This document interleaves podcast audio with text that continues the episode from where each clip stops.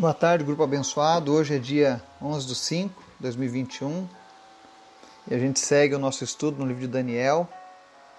Hoje nós vamos ver a parte final de Daniel, capítulo 4. Qual foi o sonho que se cumpriu na visão do rei Nabucodonosor e o resultado disso. Antes disso, a gente quer te convidar para o nosso momento de oração, para interceder por cada pessoa que está aqui nesse grupo, por cada um desses pedidos. Então, vamos orar e crer que o nosso Deus pode todas as coisas. Amém? Pai, muito obrigado por essa tarde, muito obrigado, Deus, por tudo que o Senhor tem feito até agora, por tudo aquilo que o Senhor vai fazer nas nossas vidas, que nós venhamos a cada dia ser fiéis a Ti nós venhamos a desejar a tua presença, desejar a tua palavra como nosso alimento. Obrigado, Deus, porque o Senhor tem cuidado de nós. Obrigado, Senhor, porque o Senhor tem realizado teus milagres, as tuas maravilhas no nosso meio, Pai. Obrigado porque podemos confiar em Ti. Quero te apresentar, Senhor, cada família, cada pessoa que está ouvindo essa mensagem agora, que faz parte desse grupo. Que o Senhor esteja visitando agora com o teu Espírito Santo, suprindo cada uma das suas necessidades, fortalecendo aqueles que estão fracos, levantando aquele que está caído, motivando, Senhor, aquele que está sem esperanças para o amanhã. Em nome de Jesus, Deus. Entra agora nessa casa, nessa empresa, nessa vida e traz a mudança que essa pessoa está esperando. Aquilo que só tu podes fazer, Pai. Nós te apresentamos também, Senhor, os que estão enfermos nessa tarde. Toma conta do Severino, do Miguel, da Martizete, da Cícera, da Ângela, do Justino, da Cassiane. Visita cada um deles nas suas necessidades e continua fazendo a tua obra, Pai. Faz o teu milagre e restaura a saúde por completo. Fortalece o organismo daquele que está cansado traz a vista daqueles que perderam a visão. Tu és o único que pode fazer isso, Jesus. E é por isso que nós estamos alegres, porque nós estamos depositando toda a nossa fé e confiança em Ti, que pode todas as coisas. Traz a vista aos cegos. É o que nós te pedimos em nome de Jesus. Te apresentamos também, Senhor, a vida da Rosângela, que o Senhor esteja fortalecendo ela a cada dia. Senhor, esteja avivando novamente sua vida em tua presença, resgatando, Senhor, o amor pela tua obra, o amor pela tua palavra e Deus transformando vidas através da vida dela. Te apresentamos também aqueles que lutam contra o câncer, o Renan, o José, o Alexandre, a Ana Paula, Sandra, a Tiffany, a Maria Madalena, Valdomiro Gonçalves, Ana Maria, a Lúcia Maria de Freitas, cada um deles, Pai. Visita eles nessa hora e vem com o teu toque de cura e poder sobre eles, Pai. Repreendendo todo o câncer, todo o efeito causado por esse câncer. Que em nome de Jesus toda raiz de câncer desapareça e que eles sejam curados pelo Senhor. Te apresentamos também, Senhor, a vida da Miriam, da Mariana, da Marli. Te apresentamos a cirurgia do Laurindo que vai estar acontecendo, que o Senhor esteja, meu Deus, tomando conta agora da vida dele. Esteja, meu Deus, abençoando as mãos dos médicos, dos enfermeiros, das pessoas que estão sendo usadas nessa cirurgia. Que em nome de Jesus tudo corra bem. Que isso possa ser, ó Deus, uma intervenção tua na vida do Laurindo, a favor dele, Pai. Em nome de Jesus. Que ele possa entrar nessa cirurgia e sair dela, Deus com saúde, sem nenhuma sequela, sem nenhuma surpresa negativa. Nós repreendemos desde já, Deus, tudo aquilo que vem contra a vida do Laurindo, que vem contra o sucesso dessa cirurgia. Nós pedimos que o Senhor esteja agora, meu Deus, guiando as mãos desses médicos e fazendo o teu milagre, Deus. Também te apresentamos a vida do Gabriel, continua fortalecendo ele, apressando a cura e a restauração dele, Pai. Toma conta também, Senhor, da Jade, que essa criança possa crescer sem nenhuma sequela, sem nenhum problema. Que o Senhor esteja dando saúde para ela, para sua mãe. que em nome de Jesus elas possam estar, ó Deus, livre de todo e qualquer procedimento médico, o quanto antes. Obrigado por tudo que o Senhor já fez.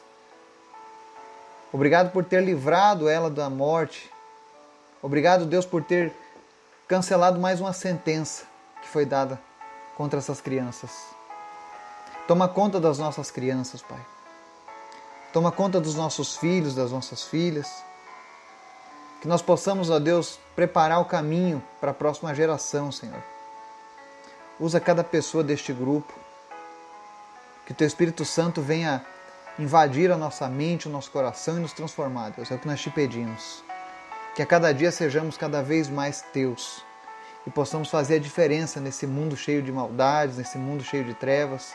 Que nós possamos fazer a Tua luz brilhar, Pai. Usa as nossas vidas, Pai. E fala conosco através da Tua palavra, em nome de Jesus. Amém.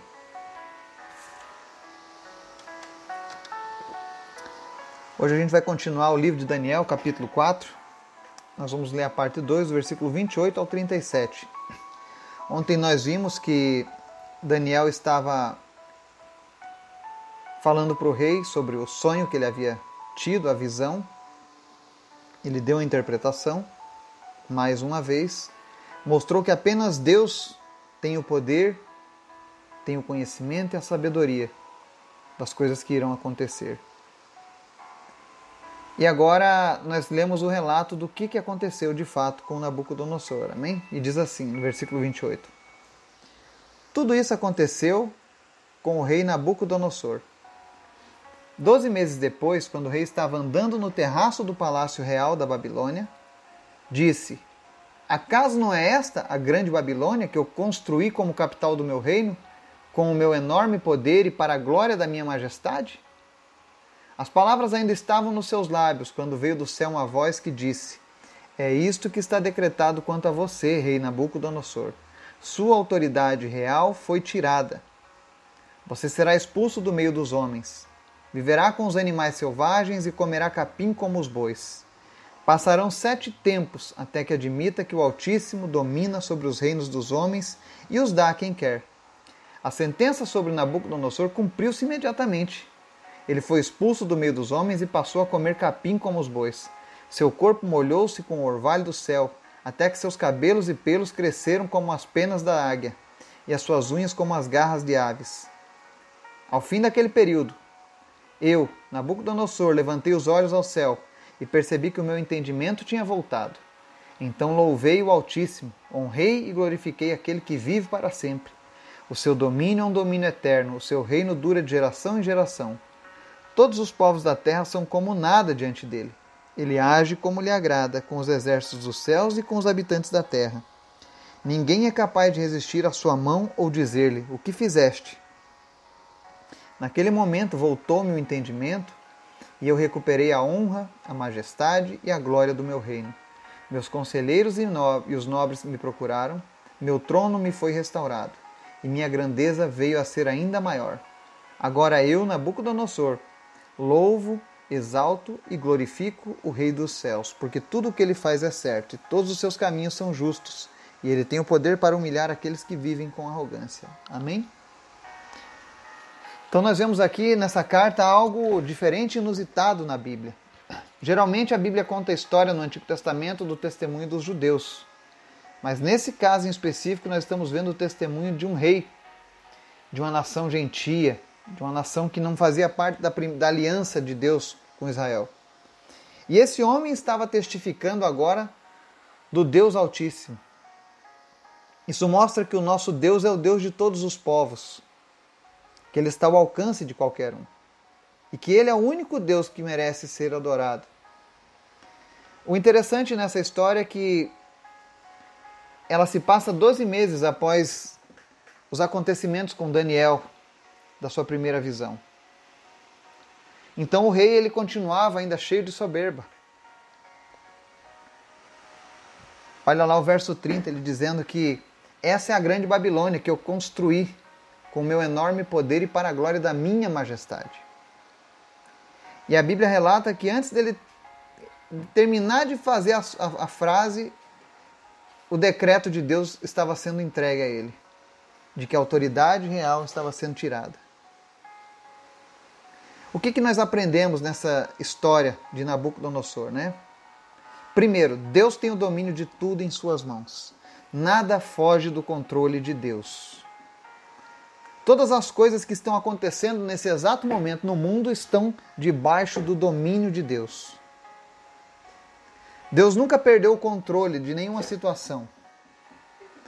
Quando a serpente tentou contra a criação de Deus lá no Éden, Deus já tinha o plano pronto para resgatar o homem. Então ele nunca foi pego de surpresa. Às vezes as pessoas pensam que Deus abandonou a humanidade ou que ele não tem mais nada com a humanidade, mas na verdade Deus está no controle de todas as coisas e tudo tem um propósito. No caso do rei, Deus mostra que nenhum governante é colocado no poder se não for com a permissão de Deus. Isso o próprio Jesus falou. Quando Pilatos questionou Jesus, Jesus disse: Olha, você só está aí porque o meu pai permitiu. Ou seja, todas as coisas acontecem com a permissão de Deus. Não significa que seja a vontade primária de Deus. Mas ele permite. E a hora que ele quiser, ele tira. No caso de Nabucodonosor, Deus falou para ele: Você está cheio do teu ego, eu vou te mostrar quem manda. E a Bíblia relata que Deus tirou o poder dele.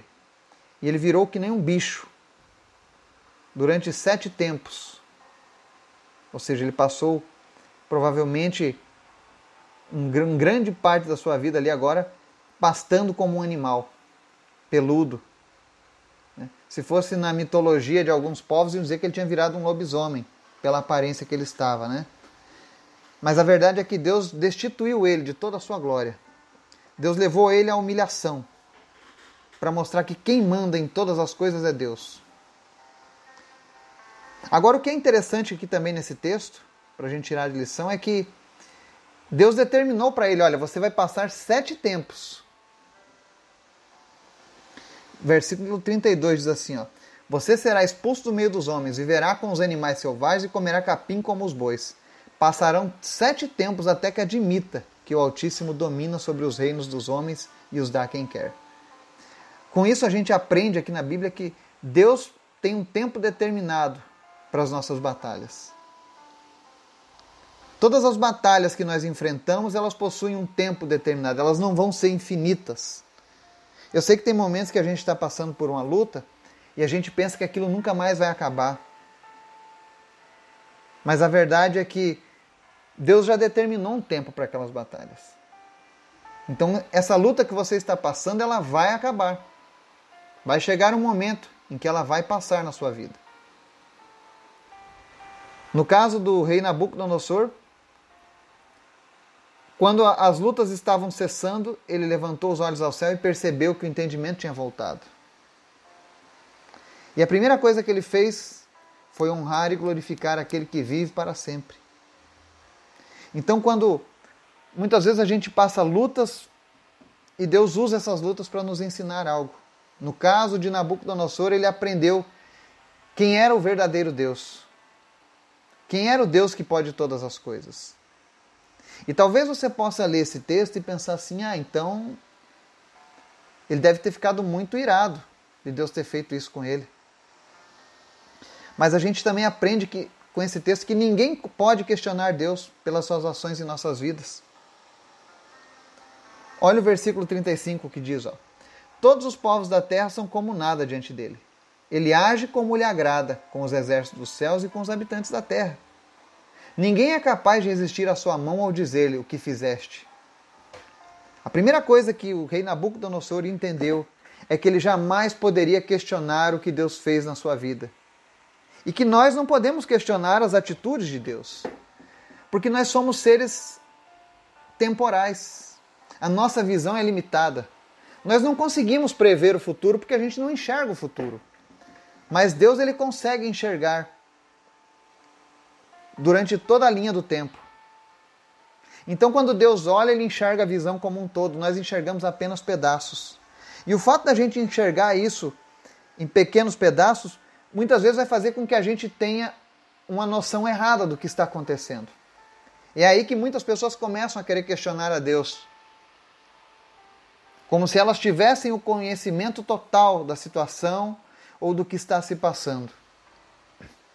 É por isso que é mais sábio a gente ouvir do que a gente falar quando estamos na presença de Deus. Jó aprendeu isso. Ele fez algumas perguntas para Deus e Deus respondeu ele com outras perguntas, impossíveis ao homem de ser respondidas até hoje, inclusive. Para mostrar que os pensamentos de Deus não são os nossos, que a sua visão é diferente da nossa. E você precisa entender que o nosso Deus é sempre bom. Ainda que tenha sido ruim para Nabucodonosor aqueles sete anos que ele passou pastando, comendo capim, quando ele saiu daquela situação, ele não ficou com raiva, pelo contrário, ele ficou agradecido a Deus. Ele entendeu quem era Deus. Então, se for necessário, muitas vezes Deus vai tocar na nossa ferida. Deus vai permitir que nós sejamos provados, para que a gente possa se achegar a Ele, para que a gente possa verdadeiramente experimentar o que é ser cuidado por Ele. Outra coisa que nós aprendemos nesse texto: se você venceu essas provas com Deus, você vai sair dela mais forte do que você estava antes. É como uma pessoa que perdeu tudo, perdeu a sua empresa, perdeu a sua família e depois ela se manteve fiel a Deus. No final ela vai sair dali fortalecida. Jó já tinha demonstrado isso. Deus honrou e abençoou Jó pela sua fidelidade. Ele havia perdido tudo, e no final da sua prova, como ele havia sido aprovado com louvor, Deus restituiu em dobro tudo aquilo que Jó tinha. E a mesma coisa aconteceu com esse rei, Nabucodonosor. Verso 36 diz assim: Naquele momento, voltou-me o entendimento, e eu recuperei a honra, a majestade e a glória do meu reino. Meus conselheiros e os nobres me procuraram, meu trono me foi restaurado e minha grandeza veio a ser ainda maior. Olha só. Ele já era um grande rei, um grande governante. Mas depois dessa experiência que ele passou com Deus, ele se tornou um, um governante ainda maior. E quando nós somos provados por Deus e passamos naquilo que Deus nos coloca, é isso que acontece. Então, se você está passando por uma prova nesse momento, Peça discernimento a Deus sobre qual é o motivo da sua luta. Será que você está numa luta porque você está longe de Deus e o teu pecado te deixou numa situação vulnerável? Ou você está passando por uma luta porque Deus está querendo te fortalecer para te levar a novos níveis de relacionamento com Ele? Se você tem essa dúvida, pergunte a Deus. Ele conhece o teu coração, ele conhece os teus pensamentos. E Ele é um Deus que responde. Eu digo isso porque Deus é sempre justo. Tudo que Ele faz é certo. Olha o que Nabucodonosor fala lá no verso 37. Agora eu, Nabucodonosor, louvo, exalto e glorifico o Rei dos céus, porque tudo o que ele faz é certo e todos os seus caminhos são justos. Olha o reconhecimento. O mesmo Nabucodonosor que chamava Daniel de Beltesazar, que tentava de qualquer maneira glorificar os deuses da Babilônia, que disse no começo dessa carta que ele era um servo do, do deus Bel, agora ele reconhece, não apenas da boca para fora, como das outras vezes, que o Deus de Daniel era um grande Deus, mas ele fala agora que é o Deus Altíssimo, o Rei dos céus, e que ele glorifica, exalta e louva. É por isso que eu digo que quem tem um encontro com Deus sempre vai ser transformado. Se você teve um encontro com Deus e a tua vida continua a mesma, as suas atitudes, o seu caráter não mudaram, é porque você não teve um encontro com o Deus da Bíblia. Você não teve um encontro com o Deus da salvação. Você não teve um encontro com o Deus que nos criou. Porque o Deus que nos criou, quando Ele encontra conosco, quando o nosso coração é entregue para Ele, quando a nossa vida é entregue para Ele de fato, é esse tipo de, de conversa, é esse tipo de testemunho que sairá dos nossos lábios. que nós louvamos, exaltamos e glorificamos, porque tudo o que ele faz é certo.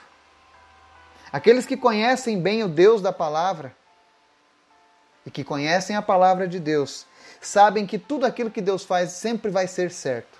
Esteja sempre Deus certo e o homem errado. E tudo aquilo que Deus tem de caminhos para oferecer a nós são sempre caminhos justos. Deus nunca vai usar de injustiça comigo e com você.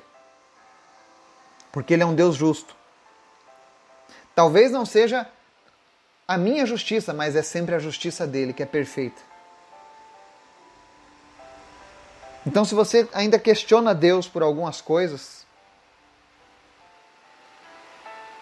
talvez você precise estudar um pouco mais a palavra, se relacionar ainda mais com ela. Porque à medida que você for se relacionando com essa palavra, você vai ter a compreensão da beleza, da santidade de Deus. Assim como Daniel, assim como Sadraque, Mesaque, Abednego e agora o rei Nabucodonosor. Mais um no rol dos, dos que foram alcançados pelo poder de Deus. E no final ele encerra essa carta dizendo que Deus abate os soberbos. Porque ele finaliza dizendo no verso 37, parte B: E ele tem poder para humilhar aqueles que vivem com arrogância. Aqueles que vivem com arrogância serão abatidos serão humilhados. Ao seu tempo eles vão colher tudo aquilo que eles plantaram. Se você tem plantado arrogância, egoísmo, cuidado. Você vai colher isso.